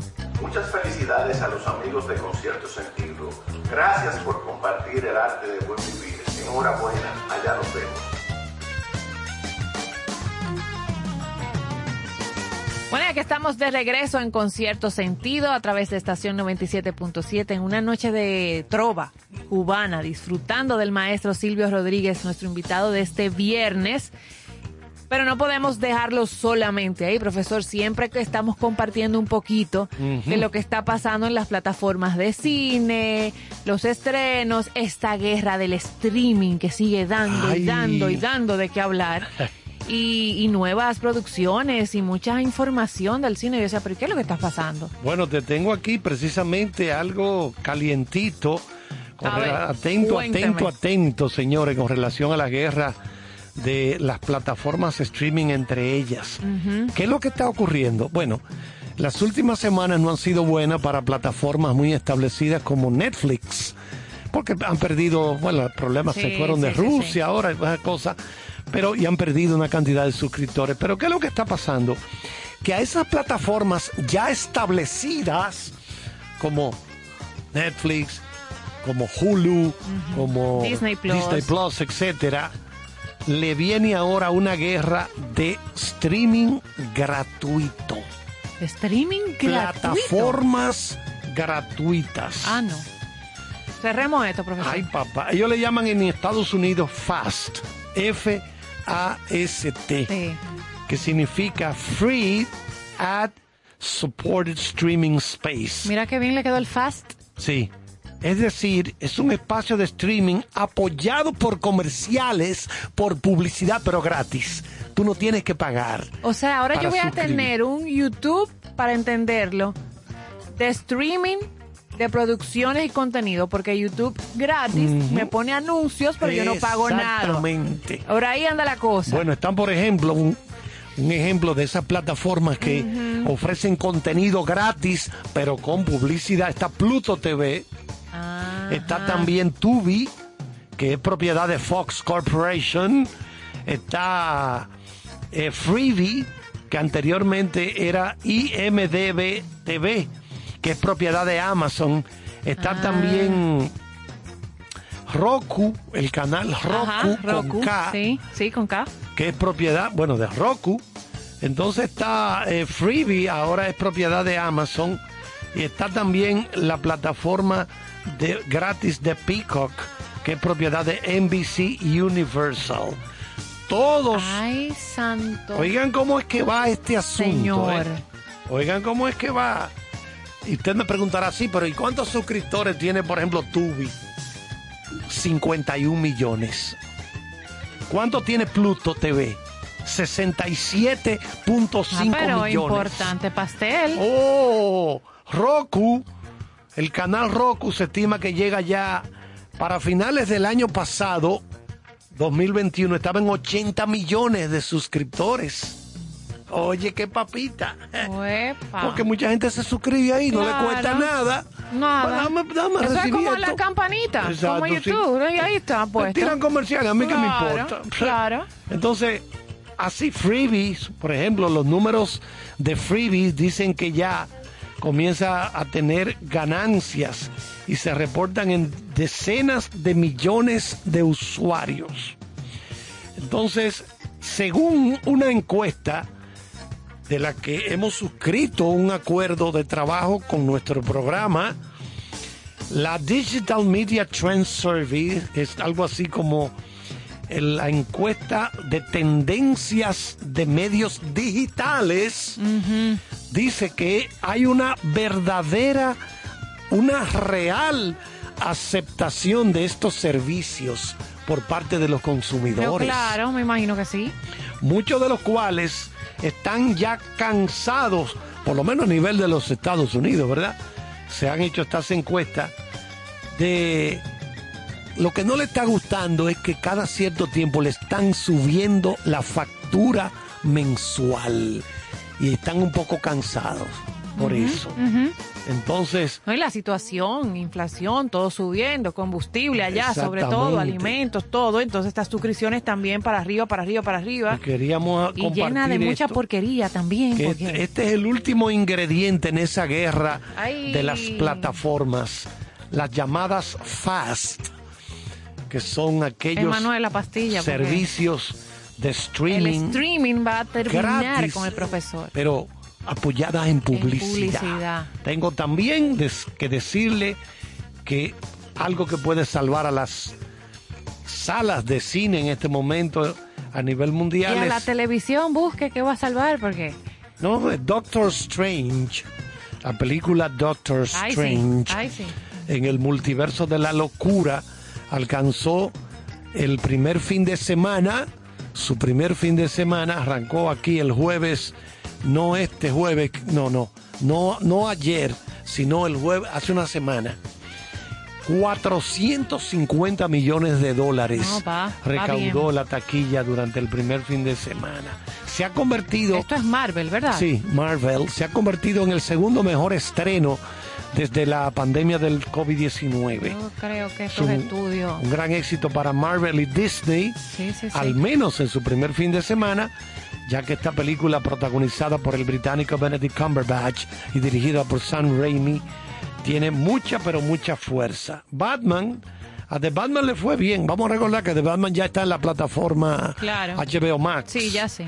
Ya está Pero muy ahí. dark y muy lenta Sí, para dos mi horas y pico, es muy larga también. Sí, sí, y es oscura. No bueno, sé. pues a nivel fuera de Estados Unidos, y eso está incluido en este paquete de los 450 millones, fuera de Estados Unidos el Doctor Strange recaudó 265 millones de dólares en 49 territorios y países. Ya. Entre ellos estamos nosotros, ¿verdad? Sí, sí, sí. Entonces, dado que es probable que Doctor Strange este 2 se estrene en China, Rusia o Ucrania, la película dependerá de que el público de todo el mundo la vuelva a ver para impulsar la venta de entradas más allá de la codiciada marca de los mil millones de dólares.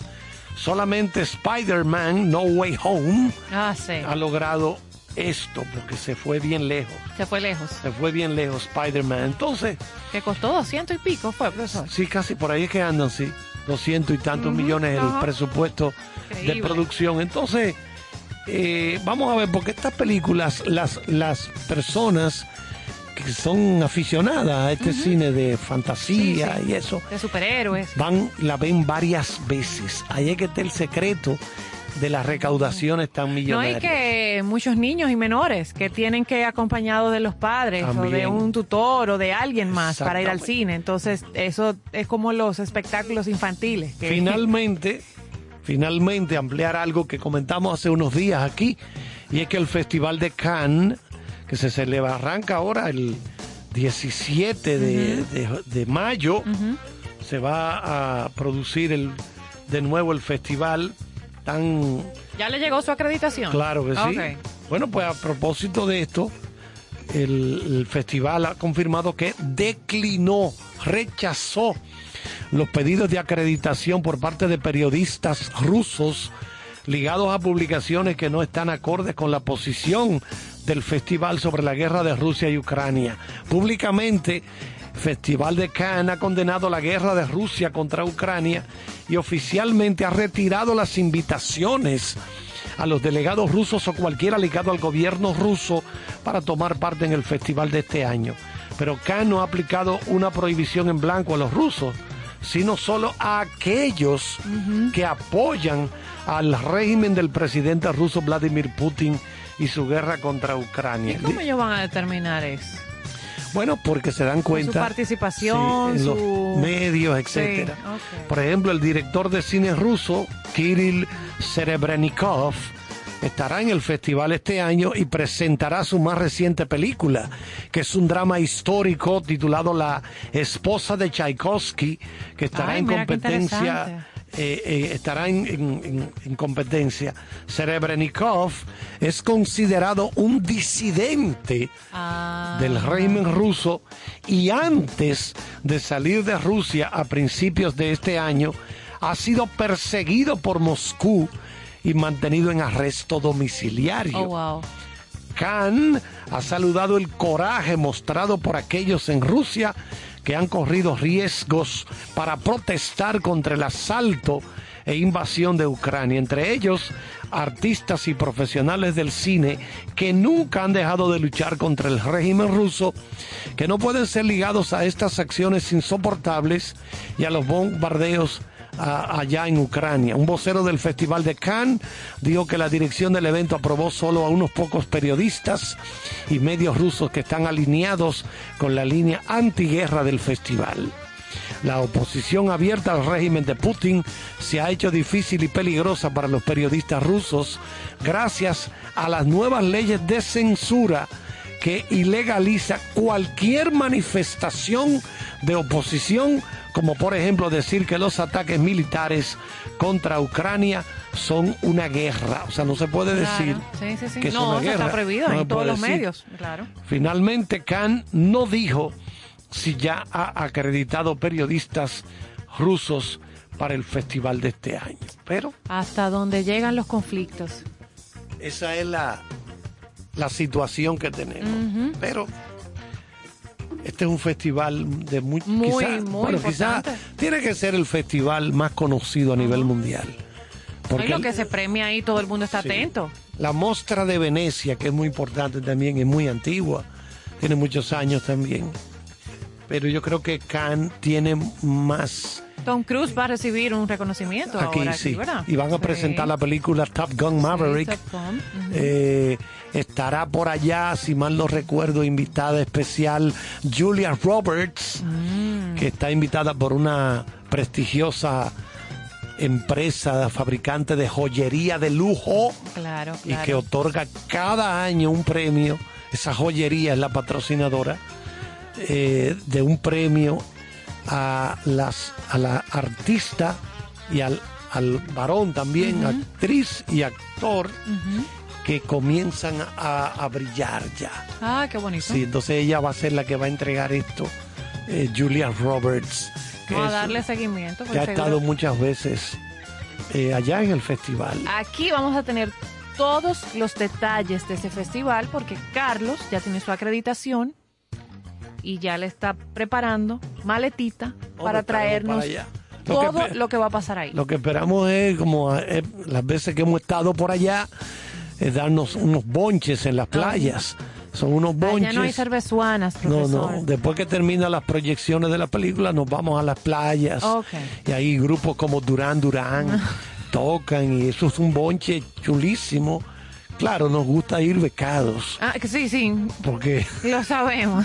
pero creo que tenemos que irnos ya. Mientras tanto, nosotros, el bonche de concierto sentido, hoy viernes seguimos disfrutando de un eh, de una alta entrega musical con Silvio Rodríguez, que es nuestro invitado. Así que disfruten de esta música que estamos colocando en la noche de hoy y ya regresamos. ¿Te molesta mi amor?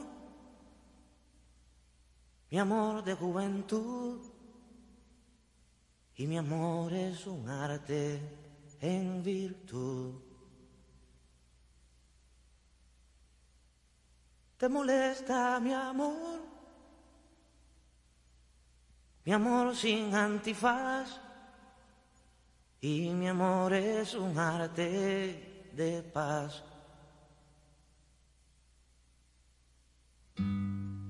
¿Te molesta mi amor? Mi amor de humanidad. Y mi amor es un arte en su edad. ¿Te molesta mi amor? Mi amor de surtidor. Y mi amor es un arte mayor. Mi amor es mi prenda encantada, es mi extensa morada, es mi espacio sin fin. Mi amor no precisa frontera como la primavera, no prefiere jardín. Mi amor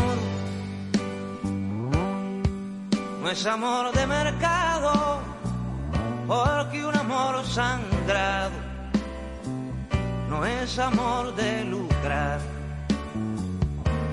Mi amor es todo cuanto tengo, si lo niego lo vendo para que respirar.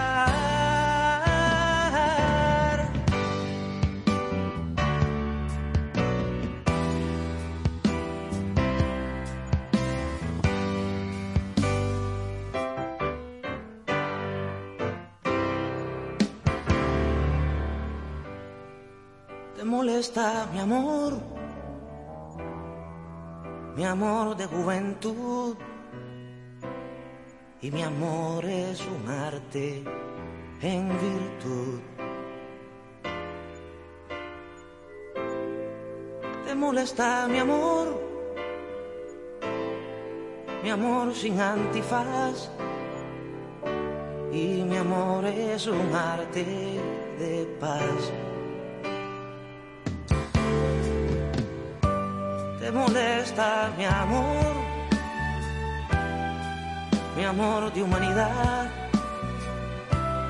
y mi amor es un arte en su edad. Te molesta mi amor,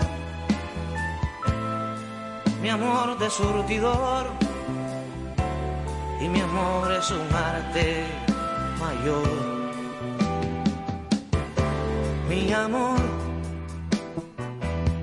no es amor de uno solo, sino alma de todo. Lo que urge es sanar, mi amor, es un amor de abajo, que el devenir me trajo para hacerlo empinar,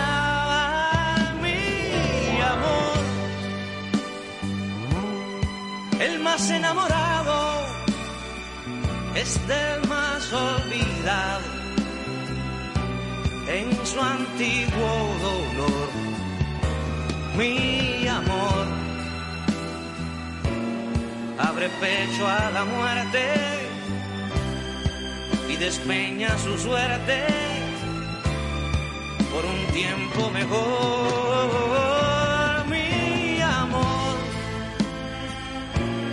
Este amor aguerrido. Es un sol encendido. Por quien merece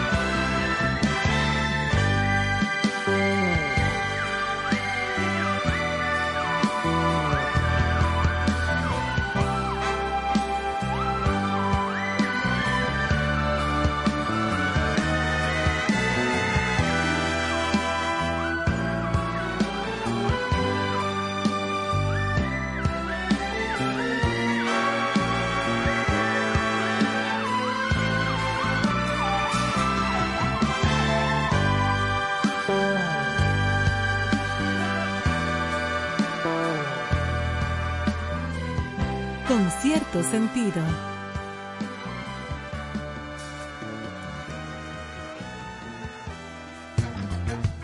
Hola, les saluda Néstor Torres. Estoy bien entusiasmado con cierto sentido. De lunes a viernes, de 8 a 10 de la noche por 97.7, se celebra el arte, la cultura y la buena música. Felicitaciones con Bueno, señores, y aquí estamos de regreso en concierto sentido después de este banquete, que todavía falta, esta última, estamos en la recta final, ya después de este banquete musical y de historia y de conocimiento de la vida de Silvio Rodríguez, agradecidos de contar con la compañía de cada uno de ustedes y recordándoles que pueden siempre acompañarnos como cada noche durante dos horas de lunes a viernes por estación 97.7. Estamos llegando ya al final, como lo dije, y nos quedan algunos datos interesantes por compartir de la vida de nuestro invitado Silvio Rodríguez, una vida discreta, pero cargada de arte y música. el 9 de mayo de 2010, Silvio Rodríguez empezó a publicar su propia bitácora personal en línea, la que tituló como su último álbum. Segunda cita se llama el álbum. Y a través de la Silvio Rodríguez empezó a publicar su propia bitácora personal en línea, la que tituló como su último álbum. Segunda cita se llama el álbum. Publicar su propia bitácora personal en línea, la que tituló como su último álbum. Segunda cita se llama el álbum. Bitácora personal en línea, la que tituló como su último álbum. Segunda cita se llama el álbum. En línea, la que tituló como su último álbum. Segunda cita se llama el álbum. La que tituló como su último álbum. Segunda cita se llama el álbum. Y atrapó como su último álbum. Segunda cita se llama el álbum. Y atrapó álbum. Segunda cita se llama el álbum. Y segunda cita se llama el álbum. Y atrás se llama el álbum. Y el álbum. Y